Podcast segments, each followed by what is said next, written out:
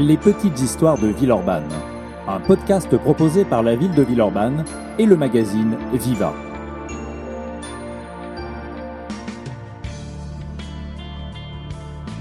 Aujourd'hui, nous nous intéressons aux tireurs du Grand Camp. Au 19e et au début du 20e siècle, Villeurbanne fut le nec plus ultra pour les clubs de tir de l'agglomération lyonnaise.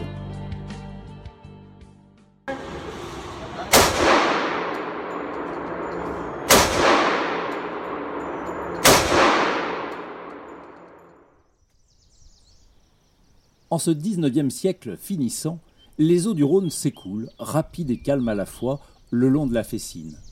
Les oiseaux volaient alentour des arbres, tandis que, là-haut, sur le chemin de la digue, des promeneurs profitent du petit matin au charme bucolique.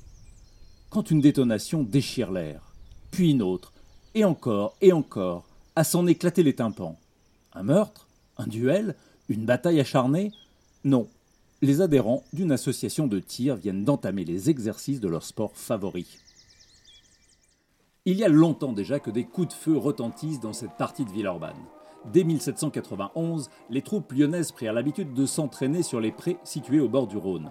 Puis, en 1838, l'armée acheta à la commune l'espace actuel du campus de la Doua pour y aménager un terrain de manœuvre pourvu de buts de tir et désormais baptisé le Grand Camp.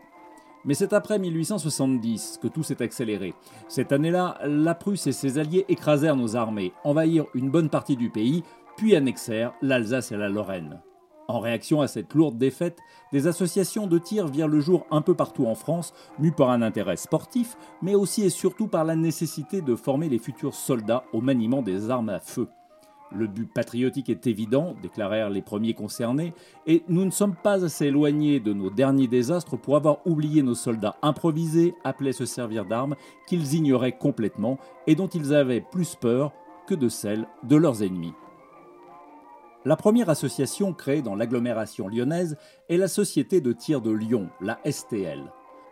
Autorisée par arrêté préfectoral le 18 octobre 1872, elle fut fondée par une vingtaine de Lyonnais, ayant à leur tête Henri Bouvier, puis un riche négociant, Maurice Chabrière-Arlès, par ailleurs trésorier périeur général du département du Rhône et régent de la Banque de France. Le succès fut immédiat, au point que la STL put très vite louer à la ville de Lyon, propriétaire des terrains, 12 puis 24 hectares situés à l'emplacement du parc actuel de la Fessine, afin d'y installer un stand de tir. Les travaux de construction démarrèrent dès février 1873 et, au prix d'un investissement de plus de 285 000 francs, une fortune pour l'époque, ils furent terminés en une vingtaine d'années. Le stand s'avéra dès lors un des mieux équipés de France et l'un des plus grands. Songez plutôt, vous étiez accueillis sur les bords du Rhône par un long portique aux immenses fenêtres, abritant tout le nécessaire pour choyer les adhérents de la société, et d'où l'on accédait au poste de tir. Alors en position, debout, ou à genoux, ou bien encore couché, la posture favorite des tirailleurs, vous pouviez viser une des cibles disposées dans les hangars du stand à 100 mètres, 200, 300, 400 et jusqu'à 500 mètres de distance. Pendant un temps, il fut même question d'étendre la longueur du stand jusqu'à 1 km, afin de pouvoir utiliser au mieux le nouveau fusil Lebel, l'arme reine de l'armée française. Mais ce projet n'aboutit pas.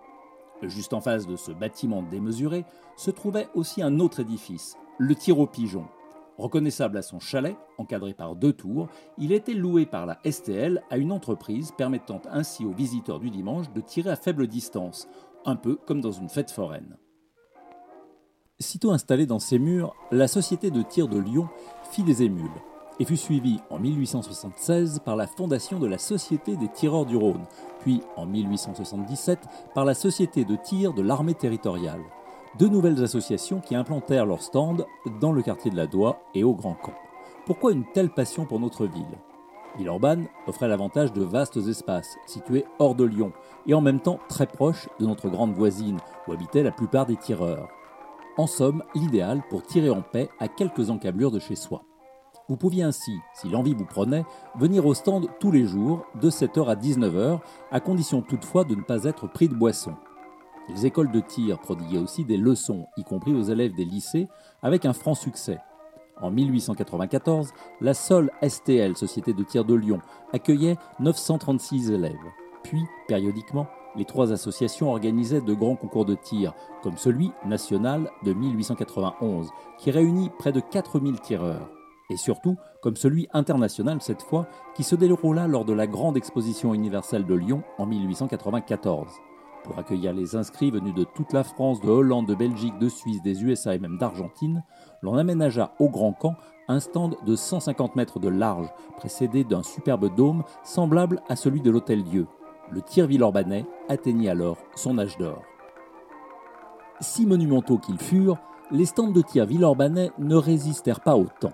Le dôme Art Nouveau et le stand du Grand Camp servirent encore au 8e concours national de tir organisé en 1904, puis disparurent à la fin des années 1950 lors de l'aménagement du campus universitaire de la Doua.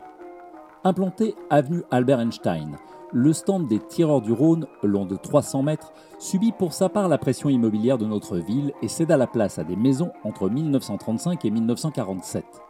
Quant au stand de la Société de tir de Lyon, devenu obsolète, il fut abandonné et détruit dans le même laps de temps. Il ne reste plus de lui que le canal qui le contournait, muet aujourd'hui en diapason du parc de la Fessine. Demeure aussi de cet épisode de l'histoire du sport l'une des buttes de l'ancien champ de tir du Grand Camp, ayant servi à fusiller des condamnés à mort lors de la Grande Guerre, puis des victimes du nazisme durant la Seconde Guerre mondiale, cette butte est à présent intégrée dans la nécropole nationale de la Doua.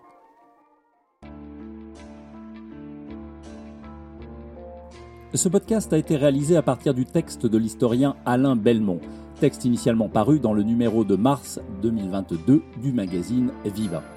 C'est désormais une tradition, nous nous quittons sur une chanson. Je vous l'avoue, il n'existe pas de chanson qui parle de chant de tir ou de tir au pigeon. Alors, plutôt que de tirer à balles réelles, écoutons cette version française de la célèbre chanson Bang Bang, enregistrée par Sheila en 1966, l'année même de sa création aux États-Unis par la chanteuse et actrice Cher. Laissez-vous toucher en plein cœur par cette histoire d'amour. A bientôt pour un nouvel épisode des Petites Histoires de Villeurbanne.